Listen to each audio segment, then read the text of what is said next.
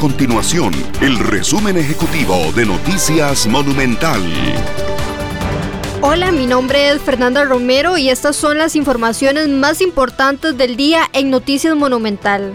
El Consejo de Seguridad Vial COSEBI advirtió que las placas de los vehículos que se decomisen durante el fin de año serían devueltas hasta la segunda semana de enero.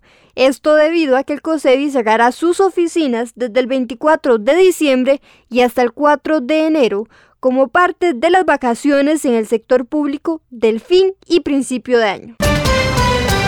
El ministro de Turismo Gustavo Segura afirma que el aumento en el tráfico aéreo que ingresa a Costa Rica llena de esperanza e ilusión al sector turismo luego de meses donde las fronteras estuvieron cerradas y esto provocó que muchas empresas reportaran cero ingresos. Estas y otras informaciones usted las puede encontrar en nuestro sitio web www.monumental.co.cr. Nuestro compromiso es mantener a Costa Rica informada.